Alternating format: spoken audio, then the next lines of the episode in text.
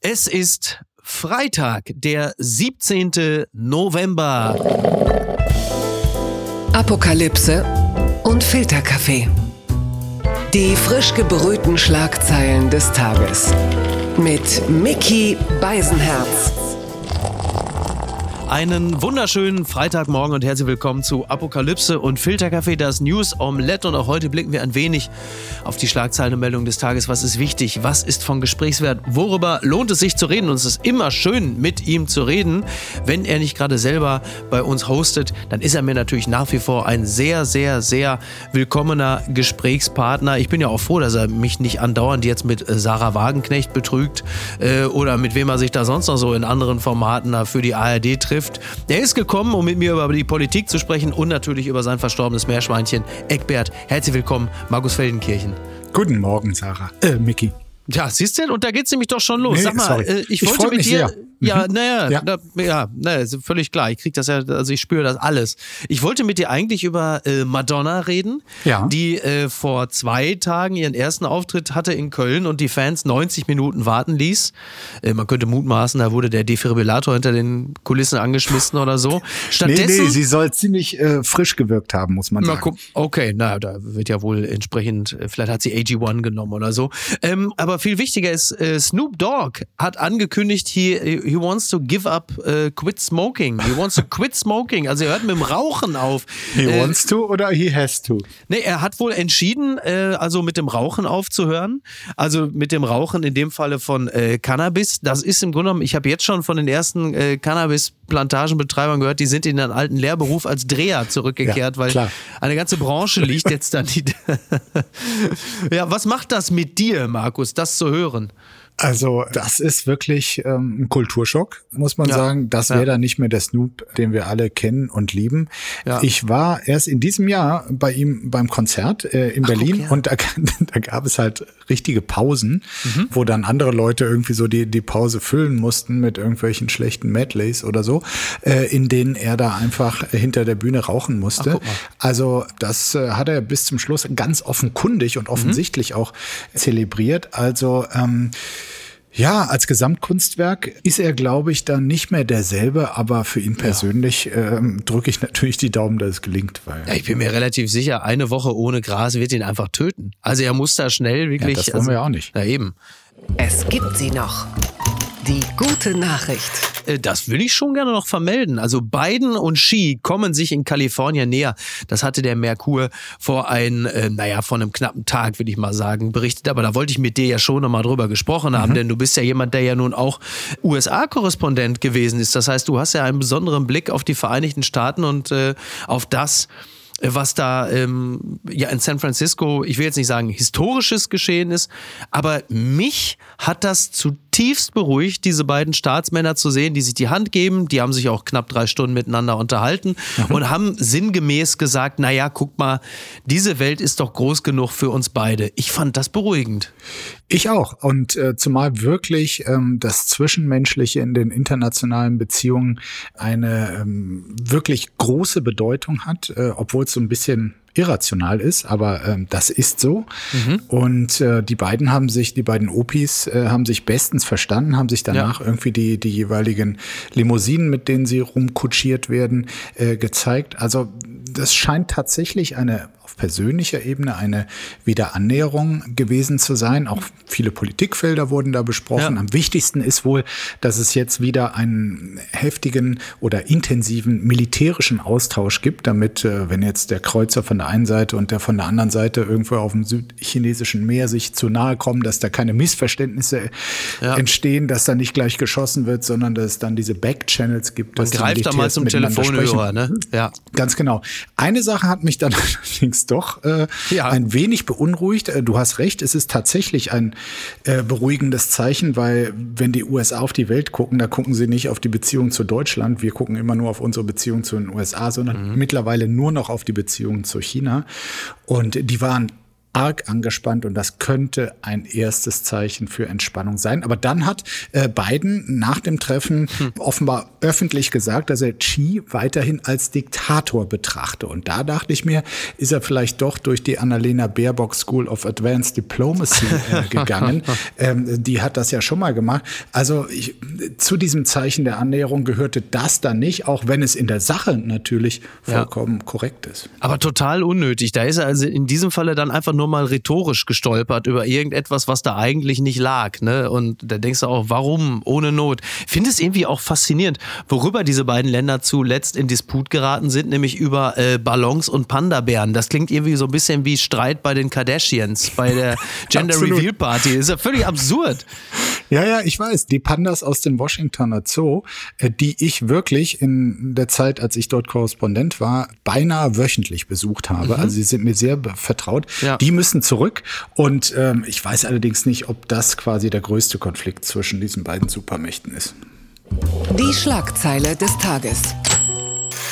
Also die Taz titelt verlässlich Beziehungsstatus kompliziert und man sieht dort Erdogan und Olaf Scholz. Und ich glaube, genauso kann man es beschreiben, denn heute wird dieser Olaf Scholz den türkischen Präsidenten in Berlin empfangen und das ist natürlich wirklich ein äh, durchaus äh, heikler Besuch, äh, der auch nicht nur auf Begeisterung stößt. Zum Beispiel die Grüne Jugend, äh, die hat eigentlich erwartet, dass man ihn wieder auslädt. Zitat, der ist ein offener Israel-Hasser, bezeichnet die Hamas als Befreiungsorganisation und begeht seit Jahren völkerrechtswidrige Angriffe auf kurdische Gebiete. Das sagte Svenja Apun, die Co-Sprecherin der Grünen Jugend. Und da hat sie natürlich komplett recht. Recht hat sie möglicherweise nur nicht damit zu sagen, der muss jetzt wieder ausgeladen werden. Das ist jetzt auch ein bisschen spät. Ja, also erstmal quasi Erdogan immer schon ein höchst schwieriger äh, Partner jetzt äh, mit der Zuspitzung in Gaza ähm, natürlich noch mehr. Er hat mhm. also äh, wirklich Unterstützung für die Hamas ausgesprochen. Er hat gesagt, dass äh, Israel Kriegsverbrechen begehe und hat Israel auch als faschistischen Staat bezeichnet. Das geht für meinen Geschmack gar nicht, aber ähm, steht natürlich in einer langen Reihe von Sachen, äh, die Erdogan äußert und macht, die gar nicht gehen. Und trotzdem, und hier sind wir jetzt wirklich ähnlich wie im Umgang mit äh, China wieder irgendwie mittendrin im schmutzigen Reich der Realpolitik. Natürlich ist es wichtig, mit Erdogan, mit der Türkei weiter im Kontakt zu bleiben, weil wir sie auf so vielen Ebenen quasi auch äh, brauchen. Und äh, nicht zuletzt ist er nach wie vor der Türsteher Deutschlands, der quasi dafür bezahlt wird, dass äh, nicht ganz so viele Flüchtlinge zu uns kommen. So, mhm. so ehrlich muss man sich machen. Und wenn man weiter auf so vielen Ebenen mit ihm verflochten ist und ihn für so viele Brandherde auf der Welt braucht, dann muss man ihn auch treffen. Das ist so. Mhm. Ähm, was war das eigentlich für eine Botschaft von unserer Innenministerin, ähm, die am gestrigen Donnerstag eine Großrazzia gestartet hat, unter anderem natürlich auch äh, in der legendären Blauen Moschee in Hamburg, äh, die ja das islamische Zentrum Hamburg ist, aber gilt natürlich auch so ein bisschen als der, der verlängerte Arm der Hisbollah in Deutschland. Und es gab äh, 54 Objekte in Hamburg, Niedersachsen, Hessen, Baden-Württemberg, Bayern, Berlin und Nordrhein-Westfalen, die unter, äh, durchsucht wurden. Also eine Großrazzia, mhm. wo es um islamistische Umtriebe geht, um Terrorunterstützung. Äh, ist es ein Zufall, dass das einen Tag geschieht, bevor Erdogan kommt, oder ist das auch eine Form der Botschaft, die man aussenden will und möglicherweise Olaf Scholz zumindest das abnehmen will, Erdogan direkt ins Gesicht zu sagen, pass mal auf, mein Freund, äh, we are watching you. Ich kann es dir nicht äh, hundertprozentig sagen, aber wenn es eine Botschaft wäre äh, oder gewesen sein sollte, dann finde ich sie ehrlich gesagt gar nicht so schlecht. Und äh, ohnehin in diesen Tagen, wo wir beobachten, was die Hamas, was die Hisbollah äh, macht, wozu sie in der Lage sind, äh, wes Geistes Kind sie sind, dann deren Satelliten in Deutschland endlich mal genauer unter die Lupe zu nehmen, finde ich absolut richtig. Total. Ähm, mit welcher Freude blickst du auf das Länderspiel ähm, Deutschland-Türkei? Oh ähm, jetzt mal nicht, nicht im sportlichen Sinne, sondern erstmal so auf das, was auf den Rängen passiert. Äh, eigentlich bin ich ein optimistischer Mensch und mhm. äh, blicke voller Zuversicht dahin, weil ich fände es gut, wenn ganz viele türkischstämmige Mitbürger dort sind und es, sagen wir mal, ein Zuschauerverhältnis von 50-50 gibt bei einem Spiel der deutschen Muss Nationalmannschaft in, Berlin, in Deutschland. Ja. Äh, genau.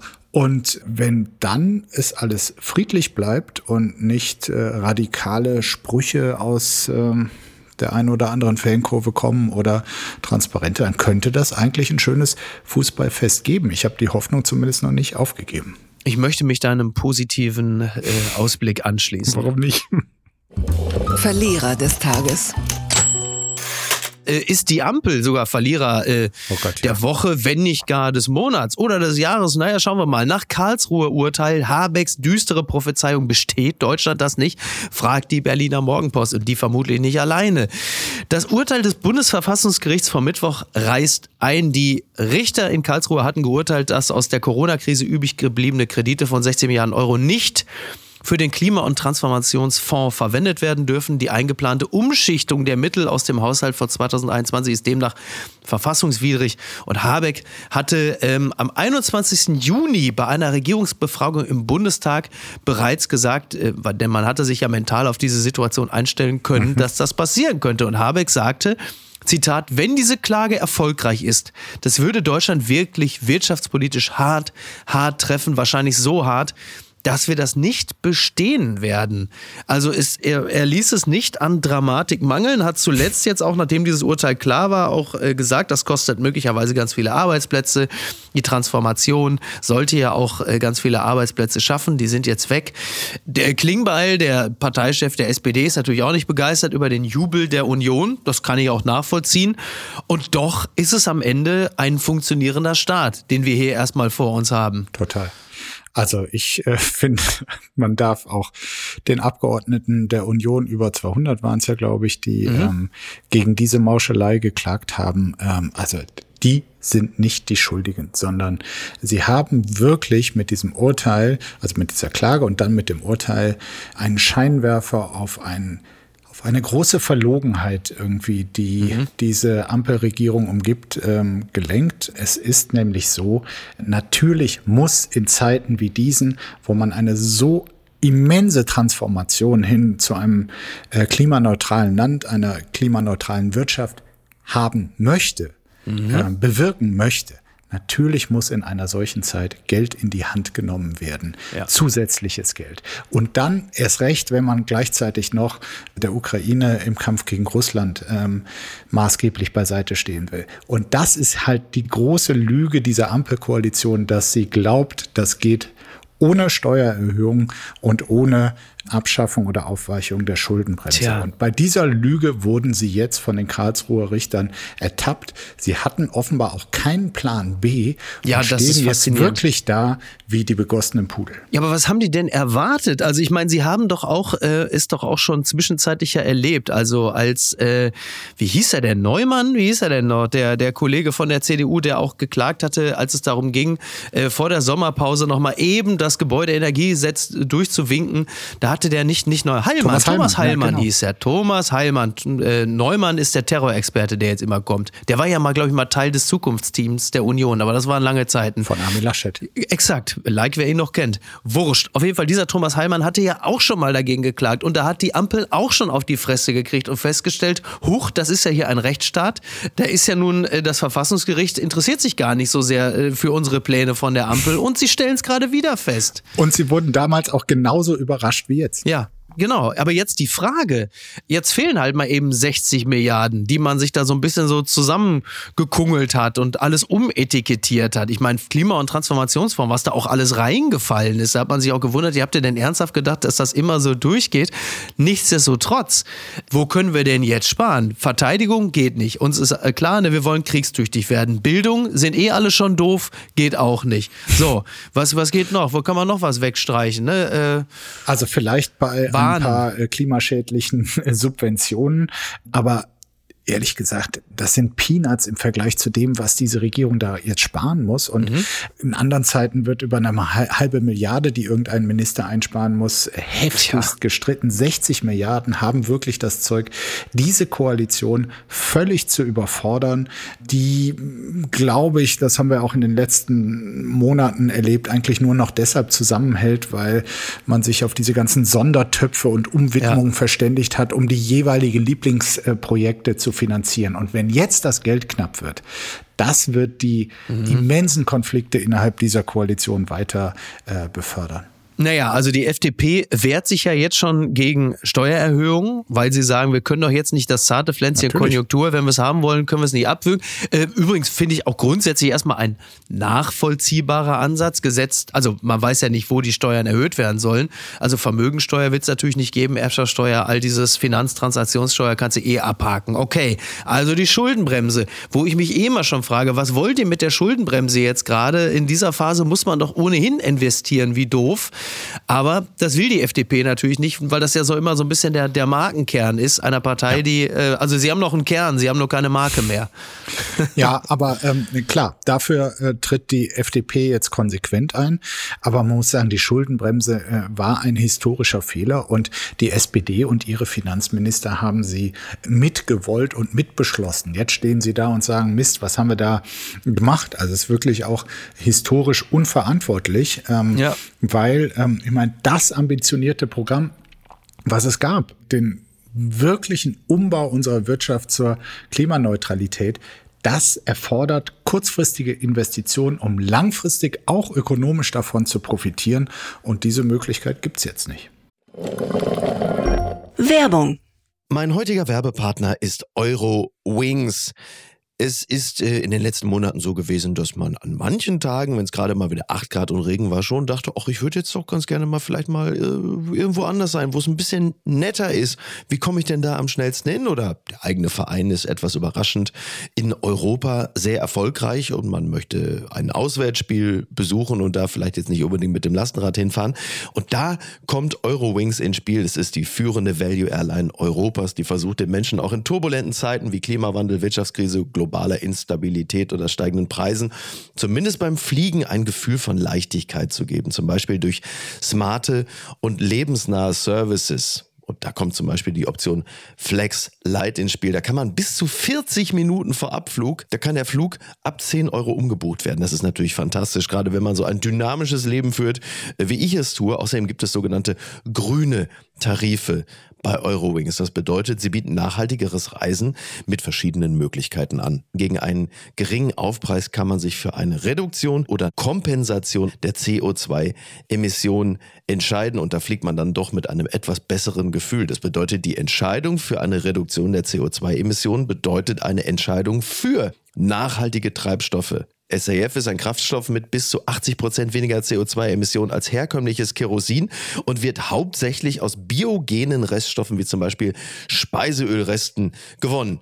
Das habt ihr auch noch nicht gewusst, oder? Ich auch nicht. Finde ich aber großartig. Die reine Kompensation unterstützt zu 100% Klimaschutzprojekte. Für Nachhaltigkeitsoptionen kann man sich sowohl während als auch nach der Buchung des Fluges entscheiden. Mit all diesen Möglichkeiten bietet Eurowings seinen KundInnen ein entspannteres Reiseerlebnis. Also jetzt das gesagt habend, fühle ich mich auch schon deutlich entspannter. Alle Infos zum entspannten Reisen mit Eurowings findet ihr auf eurowings.com und wie immer auch in den Show Notes.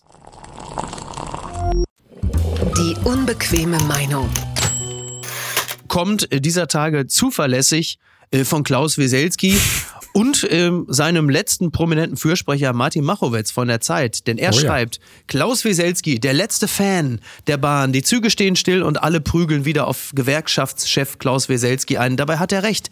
Dem kaputten DB-Konzern hilft nur noch Härte von innen. Es gehört zum Schicksal jedes Helden, dass er durch Phasen der Verachtung gehen muss, dass er blanke Wut ertragen muss und manchmal sogar Hass. Bis irgendwann der Tag kommt, an dem man ihn als Helden erkennt. Also er ist in gewisser, in gewisser Hinsicht quasi jetzt die Anti-Greta. Die fand man erst super und dann fängt man an, sie beschissen zu finden. Bei ihm ist umgekehrt. Wir warten halt jetzt nur natürlich auf seinen Moment, an dem er quasi wie, äh, wie sagt man im Ruhrgebiet, wie Felix aus der Asche kommt und alle sagen, wir haben den Mann verstellt. Weil Machowetz schreibt, wer Klaus Wieselski mal getroffen hat, wer mal mit ihm gesprochen hat, der hat einen Mann erlebt, der die Bahn liebt. Ein Mann, der nicht zu Streiks aufruft, um die Kundin zu quälen, sondern im Gegenteil, weil er an die Schiene glaubt, an rollende Züge, an Lokführer, die ihre Arbeit mit Stolz machen, an Mitarbeiter in Bordrestaurants, die lächelnd ein kühles Bier servieren, an Zugbegleiterinnen, denen es eine Ehre ist, Menschen komfortabel und pünktlich an ihr Ziel zu geleiten.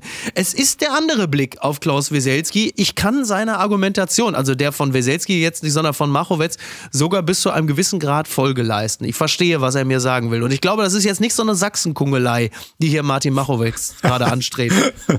naja, also Klaus Wieselski, muss man schon sagen, ist der Ossi, der den Alltag der Deutschen vermutlich stärker geprägt hat als, sagen wir, Erich Honecker oder Angela Merkel. Also der, der Mann hat wirklich Impact. Ja. Und ich ziehe den Hut vor ihm, weil ich äh, finde seine Ziele absolut richtig. Ob er damit gleich die ganze Bahn reformieren will, weiß ja. ich nicht. Aber ich folge da in, in vielen Punkten auch, was Machowitz da schreibt. Ja. Er setzt sich einfach für seine Leute ein. Und ich meine, jeder Arbeitnehmer kann einfach nur davon träumen, einen äh, Gewerkschaftsführer wie Klaus Wieselski zu haben. Der macht das absolut richtig. Ja. Ja, es ist wirklich die Passion Klaus, ne? Also er lässt sich da wirklich ans Kreuz nageln für seine Leute, ne? Er, Machowetz schreibt, eine Gewerkschaft darf dafür streiken, dass ihre Leute das Chaos bei der Bahn wenigstens nur 35 Stunden wöchentlich ertragen müssen und nicht 38 Stunden. Eine Gewerkschaft darf dafür streiken, dass die Schmerzen, die ein Lokführer erduldet, der auf freier Strecke einen Maschinenschaden erleidet, wenigstens mit ein paar Geldscheinen mhm. gelindert werden. Und wenn die Bahn schon über fehlenden Nachwuchs klagt, wären frische Kräfte mit 35 Stunden Verträgen nicht viel leichter zu gewinnen Genau. Na, und das ist ja, das ist ja der Disput, den äh, der Bahnvorstand und äh, die GDL gerade haben, weil der Bahnvorstand sagt, pass mal auf, Leute, wir haben kaum Leute und jetzt müssen die Stunden äh, müssen ja dann auf weniger Leute äh, verteilt werden. Wie soll das denn funktionieren? Beziehungsweise die Leute, die wir noch haben, sollen noch weniger arbeiten. Und Weselski wiederum sagt, naja, äh, würden nicht vielleicht viel mehr Leute kommen, wenn sie weniger Stunden arbeiten müssten und besseres Gehalt bekämen? Und ich muss sagen, da liegt er meines Erachtens nicht völlig falsch. Zumindest denkt er ein bisschen weiter. Nein, da liegt er richtig. Und vor allem, was ja auch mit anklingt, dieses Schmerzensgeld für eine im Zwischenmenschlichen einfach so feindselige Arbeitsumgebung. Also ja. die müssen quasi den Frust der Bahnfahrerinnen und Bahnfahrer ja ausbaden, sei es der Mensch äh, im Bordbistro, der sagt, ja, also äh, heute keine warmen Gerichte und keine kalten Getränke, weil die ja. Kühlung ist ausgefallen. Und äh, deshalb machen wir im Prinzip ganz äh, zu und ihr könnt nur noch die trockene Brezel haben. Die Coke Zero so, ist oft wärmer als die Gulaschsuppe. Also, ja, die Leute, ja. die Bahnfahrenden sind ja dann auch äh, leider so emotional unintelligent oft, dass mhm. sie denjenigen, der vor ihnen steht, quasi hassen. Und äh, das ist natürlich nicht angenehm. Also ich möchte ja. in einem solchen Umfeld nicht arbeiten oder der ja. Schaffner, der die Verspätung ähm, darauf angesprochen wird und erklären muss und nach trotzdem Weiterverbindungen sucht, aber das nicht klappt. Das ist einfach richtig, richtig unangenehm. Wobei ich einen schönen Moment hatte die Tage in der Bahn. Ich muss ja sehr viel Bahn fahren. Ich fahre auch häufig sehr gerne Bahn, wenn sie denn mhm. fährt. Und ich fahre wirklich sehr, sehr, sehr viel Bahn und hatte einen Moment, da bin ich, glaube ich, mit der Bahn, ich weiß gar nicht mehr, von Hamburg nach Köln gefahren. Und natürlich hat es mal wieder eine Dreiviertelstunde gedauert, bis das Ding da war, klar. Und dann sagte irgendwann der Schaffner, machte so eine Zugdurchsage, so meine Damen und Herren, ihr Schaffner, und eines möchte ich Ihnen noch kurz sagen. Und dann lief im Hintergrund gefühlt schon so Hans Zimmer Musik. Und da möchte ich Ihnen eins sagen, dass wir das hier gemeinsam geschafft haben, trotz der Verspätung, dass wir alle zusammengehalten haben, dass jeder einzelne von Ihnen hier noch einen Sitzplatz erhalten hat und dass wir hier auch als Gesellschaft so zusammengestanden haben und solidarisch waren, da möchte ich Ihnen auch an dieser Stelle, auch im Namen unseres Personals, einmal ganz herzlichen Dank sagen. Mich macht es stolz, wie wir hier gemeinsam agiert haben. Ich habe da wirklich hab gesessen, ich bin wie in so einem Hollywood-Film, wenn im Gerichtssaal erst so einer aufsteht und klatscht und dann deren Reihe nach stehen sie alle auf und klatschen. Ich habe da gesessen, ich habe geheult wie beim Ende von Rocky 1. Ne, wirklich toll. Super. Das ist das, ja bitte. So That's the spirit. Auch. That's the spirit. Ne? Klaus fucking Weselski. Nail that motherfucker. Oh, ich dachte, du wärst längst tot.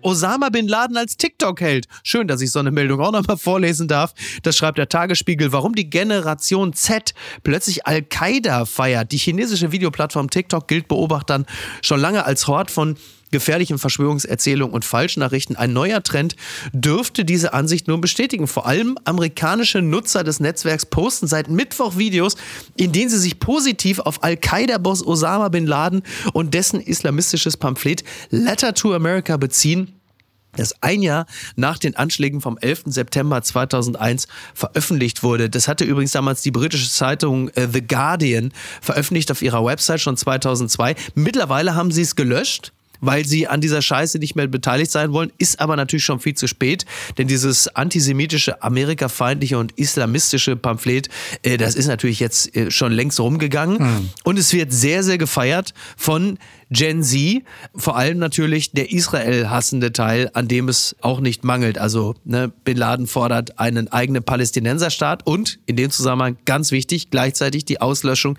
des israelischen Staates. Und da sagen ganz viele aus der Gen Z, ja, finden wir super, das teilen wir. Also Kult Osama ist back.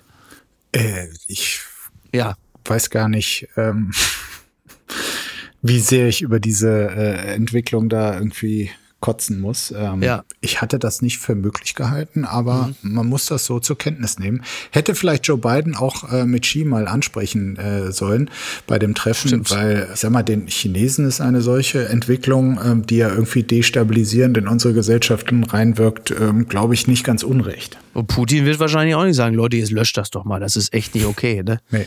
Wann, wann gibt Osama Bin Laden noch Schminktipps? Was kommt als nächstes? Wann verkauft er die Produkte? Wann kommt der Rabattcode? Ne? Das ist doch die entscheidende Frage. Das ist die Frage. Und ich frage mich, ob ich mich TikTok jetzt stärker zuwenden soll, um das äh, genauer zu betrachten oder erst recht die Finger davon lassen soll. Das hat mich überrascht. Hormone immer umstrittener. Kondom löst Pille als Verhütungsmittel Nummer eins ab. Was? Das berichtet NTV. Gut, dass ich keinen Sex mehr habe. Also das ist ja wohl jetzt das allerletzte. Das gibt's doch wohl gar nicht. Jetzt müssen Männer sich plötzlich auch um Verhütung kümmern. Jetzt ist Feierabend. Ich zitiere NTV. Während Anfang der 2000er Jahre noch mehr als die Hälfte der Erwachsenen in Deutschland mit der Pille verhüten, ist es heute umgekehrt. Hormonelle Methoden sind in Verruf geraten, vor allem bei den Jüngeren. Ja, über 18-Jährige in Deutschland verhüten seit Jahren erstmals wieder häufiger mit Kondom als mit Pille. Mit 53 Prozent nutzt knapp mehr als die Hälfte ein Kondom, während nur 38 Prozent die Pille nutzen, wie eine Umfrage der Bundeszentrale für gesundheitliche Aufklärung zeigt. Ja, also äh, schon eine äh, bemerkenswerte Entwicklung. Also meine Generation hat ein Kondom in erster Linie über den Kopf gezogen und mit der Nase aufgepustet. Da waren wir eigentlich also schon massiv mit beschäftigt. Aber diese jungen Menschen, diese 61 Prozent der Frauen und Männer im Alter zwischen 18 und 49, die haben gesagt, naja, das mit den Hormonen, das hat negative Auswirkungen auf Körper und Seele, das lassen wir mal sein. Und plötzlich geschieht das Unfassbare. Verhütung ist auch und vorrangig Männersache. So. Wie gehen wir damit um, Markus? Ja, da müssen wir einfach positiv mit umgehen, weil das So. ist absolut nachvollziehbar. Du bist eingeknickt, Ähm, du bist schon direkt eingeknickt. Ich bin Es tut mir leid. Ja. einknicken ist natürlich auch blöd. äh, In dem Zusammenhang auch wirklich, also ähm, sehr relativ unglückliche Aber Wortwahl, nee, ja. also ich meine, wenn man erlebt hat, Ja. welche Skepsis es in weiten Teilen der Bevölkerung gegenüber einem äh, hochwirksamen Impfstoff gab. ähm, Oh ja, oh Gott, ja, dann, richtig. dann ist es ja echt verwunderlich, warum die Pille über Jahrzehnte quasi ohne große Nachfragen geschluckt wurde, weil ich glaube, natürlich ist das ein massiver Eingriff in den Körper. Und diese Entwicklung finde ich absolut sinnvoll. Entzauberte Scheinriesen. So, jetzt kommt meine, jetzt kommt mein Lieblings, mein Lieblingsbildkompositum. Warum flog Putin Schleimer Seipel nicht auf? ARD sendete jahrelang Kreml-Propaganda. Äh, Ich glaube, ich muss nicht sagen, in welcher Zeitung das geschrieben wurde. Ich sage trotzdem, es ist die Bild.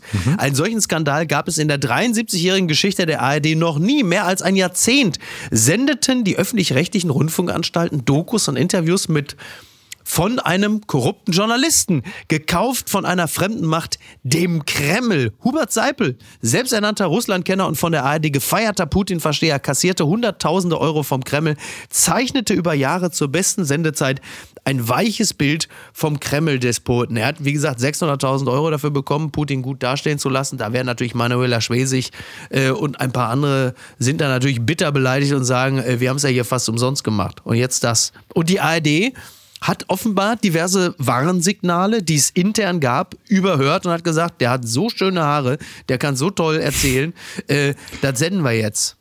Naja, die ARD oder der NDR haben jetzt reagiert. Die haben den Ex-Spiegelchef äh, Steffen Klusmann quasi als Ermittler eingesetzt, der schon äh, gute Arbeit äh, bei der Aufarbeitung des Relotius-Skandals Ja. äh, geleistet hat. Also äh, sie reagiert und man muss aber auch sagen, Seipel ist kein ARD-Only-Phänomen. Ja, ja, also genau. Andere Medien haben sehr, sehr gerne ihn interviewt. Verlage haben ihn, Bücher, haben ihm Honorare gezahlt. Hätten sie gewusst, dass er eh schon genug Honorare hat, Ja, hätten richtig. sie auf ihre Buchhonorare wahrscheinlich gerne Ja. äh, verzichtet. So, und ich meine auch, Übermedien hat da zu Recht darauf hingewiesen, ähm, auch die Bildzeitung, die sich jetzt hier in diesem Artikel, den du zitiert hast, äh, irre aufregt, die hat damals, als diese Dokumentation äh, Ich Putin erschien, noch nicht irgendwie beklagt, dass das alles zu nah dran Ja. war. Da hieß es in der Rezension, über die Zitat spannende TV-Dokumentation. Mhm. Es war eher Begeisterung, wie nah Hubert Seipel als erster Zitat unabhängiger westlicher Journalist Putin gekommen sei. Also da schwang eher Bewunderung mit. Und jetzt wissen die Kollegen natürlich ganz genau, dass dieser Mann von vorne bis hinten Putin-Schleiber. genau sowas Ist war. der Bild natürlich auch nicht völlig unrecht, äh, da jetzt den öffentlich-rechtlichen Rundfunk mal erneut aufzuspießen mit einen in diesem Zusammenhang zumindest versagenden Kontrollinstanzen. Passt ja auch so ein bisschen äh, in die Erzählung, die man da bemüht. Das ist ja irgendwie auch klar. Ne? Ja. Und trotzdem ist es natürlich bitter, weil ähm, solche Einzelfälle im Journalismus äh, strahlen auf uns alle ab und erwecken zusätzliches Misstrauen. Und gerade in diesen Zeiten ist es ganz, ganz bitter. Das habe ich gern gehört. Er hatte Kopfhörer auf. Singender Mann löst Polizeieinsatz aus. Das berichtet T NTV, ne, TV, nein, Quatsch. T-Online, mein Gott. Ja, ich bin ja völlig durcheinander. Ja. Wegen eines singenden Mannes musste in Hagen die Polizei ausrücken, doch der Sänger hörte die Beamten nicht. In Hagen haben die Gesangskünste eines 48-Jährigen einen Polizeieinsatz ausgelöst. Nachbarn des Mannes hatten sich beschwert, weil er in der Nacht auf Donnerstag gegen 0.30 Uhr lautstark zu singen begann. Alarmierte Polizisten fuhren zu dem Mehrfamilienhaus in der Heidestraße und versuchten sich mit Klingeln und Klopfen an der Wohnungstür Gehör zu verschaffen. Das blieb jedoch zunächst vergeblich, da der Mann das Klopfen mit seinem Gesang übertönte. Naja, irgendwann haben sie dann doch äh, ihn, ihn in gewisser Hinsicht zu, zu fassen gekriegt. Also er hat dann irgendwann aufgemacht, er hatte einfach Kopfhörer auf und hat laut mitgesungen. Was mag das gewesen sein? Was, äh, sowas ist ja normalerweise Jasmin Embarek mit dem neuen Song von Dua Lipa, klar. Ja. oder es war doch irgendwas von Madonna, um den Bogen zum Anfang zu schlagen. Was ist eigentlich dein Lieblingslied von Madonna? Mein Lieblingslied von Madonna. Boah, ich war nie ein großer äh, Madonna-Fan. Ich, ich habe einen einen Song, der gar nicht so ein Riesenhit von Madonna ist. Äh, ich fand den Song What It Feels Like for a Girl, den fand ich sehr gut. Das ist so ein bisschen, glaube ich, aus der American Life Phase. Den finde ich sehr gut. Und ich mag auch, ich glaube, es ist äh, Papa Don't Preach. Nee, warte mal. Ähm, oh, ist es Papa Don't Preach? Ich überlege nochmal. Ich komme da gleich nochmal drauf zurück. Aber so aus dieser Phase. Sie hat jedenfalls Lieder, die man laut singen könnte Das und mit denen richtig. man Nachbarn auch Ja. äh, stören könnte. Ja, absolut. Like a Prayer zum Beispiel. Ist, also das ist jetzt kein Geheimtipp, aber Ja, ist, das ist ja äh, wirklich mal ein absoluter Geheimtipp, ne? muss man wirklich sagen. Oh, pass auf, ich gucke jetzt noch, pass auf, das jetzt, jetzt gucke ich eben kurz, gib mir eine Minute, dann habe ich's. Es ist wahrscheinlich ist Papa Don't. Preach. Ach, was weiß ich auch nicht. Ich fand es immer sehr schön. Who's That Girl hat meine Tochter damals immer gesungen. Sie hatte, weil wir es haben auch dann so rund um im April gehört, sie dachte immer, der Song hieß Ostergirl. Ostergirl, das hat mir sehr gut gefallen. Ja. Vielleicht hat das der Mann gesungen. Ostergirl. Ostergirl, er hat einfach sehr, sehr laut Ostergirl gesungen oder natürlich den bekannten Song ähm, über einen slowenischen Trickbetrüger Ladislav Bonita, aber das ist vielleicht. okay, es tut mir wirklich leid, aber was soll ich denn machen? Du weißt, ich versuche mit Humor über unangenehme Situationen hinwegzutäuschen. Das hat mich traurig gemacht. Ja, also das hat mich wirklich traurig gemacht. Markus, was ich da gehört habe von dir, was du mit Jasmin da erörtert hast, wir sind ja nun ganz tief in dein... Oh Gott, jetzt fa- fasst er sich schon an die Schläfen, jetzt geht's nämlich los. Du schweigst und schlägst die Augen nieder, mit deinem Meerschwein war es schnell vorbei. Eckbert, Eckbert the Legend. Markus, du, wir können offen reden. Also ich habe ja gemerkt, du warst wirklich sehr, sehr, sehr angefasst. Als du über das Wirbelmeerschweinchen Naja. gesprochen hattest. Ich fand es berührend, was auch im Nachgang alles äh, geschehen ist. Diesen Ja. Nachruf, den du dann nochmal auf Social Media äh, gepostet hast, mit einem wirklich ich gern schönen. Foto von ihm. Die Jahreszahlen waren falsch. Ich glaube, er hat von 84 bis 85 gelebt. Okay, so. ich Es- habe von war- 19, ich habe reingeschrieben 1978 bis 1978. Es Ja. war ja kein allzu langes, au- auch so erfülltes. Leben. Es war viel zu kurz. Ja, absolut. Und es war, was, es waren, ja, wie war es denn mit ihm? eben- Naja, es war die Zeit, die wir zusammen hatten, war sehr, sehr schön, bis dann Mhm. mein Scheißonkel und seine Rennmäuse ihn ums Ja. Leben gebracht haben, als wir einmal im, im Sommer weggegeben haben und die auf die Idee kamen, meinen Eckbert in einen Käfig mit verrückten Rennmäusen zu stecken. wirklich der ihn absolute dahin Wahnsinn. gerafft hat. So. Ja. Nein, ich erinnere sehr, sehr viele schöne äh, Momente mit ihm. Er hatte so eine Eigenart ähm, Mhm. und ich habe ihn aber, bevor ich diese Eigenart herausgefunden habe, schon Eckbert genannt. Das muss ich jetzt vorausschicken. verstehe. ähm, wann immer er frei in meinem Zimmer zum Beispiel herumlaufen konnte Mhm. und sich in die Ecke gedrängt fühlte, weil er mochte Ja. das frei rumlaufen und irgendwann war es Mhm. dann aber auch Zeit, ihn wieder einzufangen und in den Käfig zu bringen, dann ging er so mit Blick nach vorne rückwärts in eine Ecke Mhm. rein und oftmals war es, also fast immer war es dann so, dass ähm, wenn man ihn dann in die Hände genommen hatte, dass da er aus Angst oder aus Protest oder was auch immer einfach ejakuliert hatte und dort äh, ein, ein großer See an ähm, Ah ja. Meerschweinchensamen Ja. dann jeweils in der Ecke war. Dasselbe Verhalten ähm, hat Stuttgart Barre beschrieben in seinem Buch. Damit wird man auch noch Bild-Chefredakteur, wenn ich. Also es ist exakt das. In erst in die Enge gedrückt. Und, aber gut. Ja, Eckbert, Aber Mensch. Das soll Deswegen jetzt nicht das. Einzige sein, was von Ja. ihm hängen bleibt. Ja. Er war wirklich. Er war der Rolf ein, Eden der Meerschweinchen. Das muss man einfach so sagen, ja. Er war nicht so alt geworden. Er hatte, er hatte ein Herz. Ja. Er hatte ein großes Herz. Ja, ein schwaches. Ein großes, aber auch schwaches Herz. Der Trick der Woche. Was für ein Spektakel. Penistor. Acht Treffer Wahnsinn Ja, um Erling Haaland. das geht's natürlich nicht. Ich, ja, du hast mir ja die Penis, ich konnte ja nicht ahnen, dass du mir so eine Penis, deswegen, also eigentlich ist es obsolet, aber die Bild fragt, was war das bitte für ein Spiel? Der englische Fußballmeister Man City hat die Chance verpasst, die Tabellenführung in der Premier League auszubauen und erstmals in dieser Saison ohne G. Was erzähle ich da? Ich hab, wollte eigentlich nur Penis, Penistor sagen. Es ist so, es ist wie es ist. Es ja, ist wie aber es das, ist. Das finde ich gar nicht so spektakulär. Ich habe auch schon ein Penistor gemacht. Na also, du weißt, ich liebe äh, diese Bildkomposita, Agroaffe, äh, Penistor, äh, Herzlos Oma. Du warst dabei, als wir auf der Bühne äh, bei Apofika Live diverse Dinge thematisiert haben, natürlich den Polen Yeti. Und ich möchte an dieser Stelle nochmal also herzlichst dafür werben. Es gibt noch ein paar Tickets für äh, den Gig in Hannover mit Hajo Schumacher, Peter Keller und Atze Schröder und für äh, den Auftritt mit äh, Tommy Schmidt und Basti Bielendorfer am 22.11. in Köln. Da kann man sich nochmal live da von gibt's all noch diesen- Karten. Das ist ja, ja, ich glaube nicht wirklich. Ja, wir ist ein sehr großer Laden da, ne? Und äh, und da wollte ich nur, also du warst ja selber live dabei, du hast das ja alles miterlebt, den ganzen Irrsinn. Hast du dich davon mittlerweile wieder erholt? Ich habe mich erholt und ich kann es durchaus empfehlen. Also nicht unbedingt auf der Bühne sein, aber im Publikum macht es, glaube ich, großen Spaß. Ja, auf der Bühne hast du ja ganz anderes erlebt, und zwar das hier. Und was schreibt eigentlich die Bild? Post von Wagner. Nee, jetzt nicht nochmal. Lieber Markus Feldenkirchen, wen haben Sie heute schon angeklimpert? Wer hat sich heute schon für Sie zum Deppen gemacht, weil er sich in Ihren Augen verloren hat? Was ist das nur für ein Trick? Wie ein braver Sekretär begleiten Sie die Mächtigen und gerne Großen zu Terminen, machen sich artig ein paar Notizen, lachen über Scherze, reichen mal ein Kleenex. Ach, wie lustig, Herr Habeck. Oh, wie traurig, Herr Schulz. Warten Sie, Herr Lauterbach. Ich wisch kurz das Salz von Ihrem Hähnchen mit einem Feuchttuch weg. Die Schmerzensmänner der Politik, sie vertrauen ihnen. Sie sehen in ihnen einen Freund. Doch wie die Schlange im Dschungelbuch hypnotisieren sie sie und bringen sie dazu, sich selbst die Hosen runterzuziehen. Gestandene Männer schrumpfen zu wichteln nach dem Vis-à-vis. Martin Schulz vom SPD-Kanzler zum Wicht aus Würseln.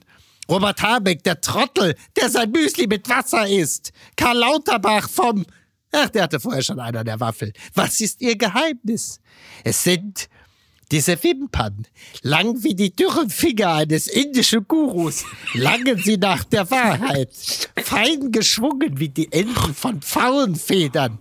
Sie sind Journalist, Bestsellerautor, ein Tennisspieler in knappen Shorts, ein freundlicher Mann. Im Haifischbecken Spiegel sind Sie der Flipper. Mit großen Kulleraugen laufen Sie wie ein kleiner Steppke durchs Regierungsviertel. Als Kind hätte ich sie in der Umkleidekabine mit einem nassen Handtuch gejagt. Lauf, Klipper, Junge! ja, lauf nur! Guck mal, wie er rennt!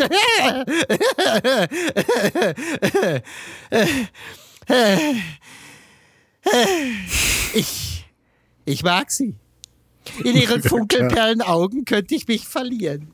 Ja, ich sag, wie es ist. Sie könnten es schaffen, mir etwas Dummes zu entlocken. Sie Teufel mit dem Engelsgesicht. Herzlichst, Ihr Franz Josef Wagner. Es tut mir wirklich leid. ja, Klimper, Junge, lauf. Da, Ja, naja. Woher kommt das mit den knappen Shorts beim Tennis? Ich weiß Also auch nicht, ich habe das einfach da, ich habe wirklich sehr viel von meinen ja persönlichen Fantasien gesehen. reingelegt.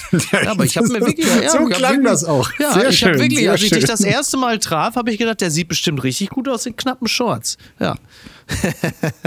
Komm, Ja. wir gehen demnächst mal Tennis spielen. Das machen wir, das machen wir, Markus. Ich hoffe, ich konnte dich ein bisschen von Eckbert ablenken. Ja, äh, also mit dem Schmarrn Ja. am Schluss äh, ist dir das durchaus gelungen. Wie, wie reagierst du denn, wenn ich dich beim Tennis dann, weil ich dann deutlich führe, wenn ich dich da in die Enge, in die, E- die Ecke dränge?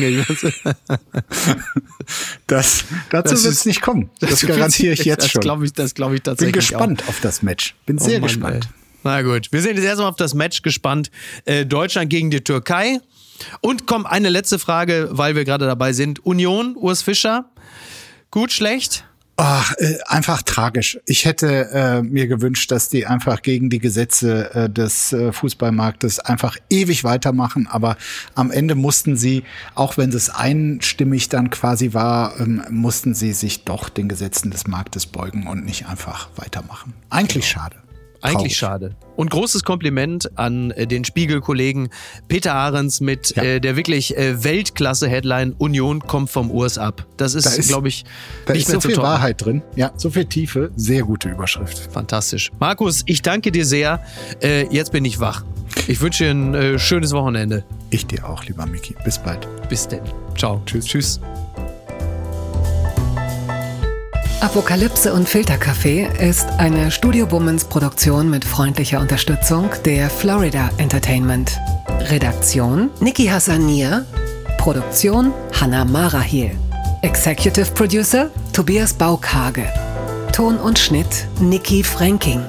Neue Episoden gibt es täglich. Überall, wo es Podcasts gibt.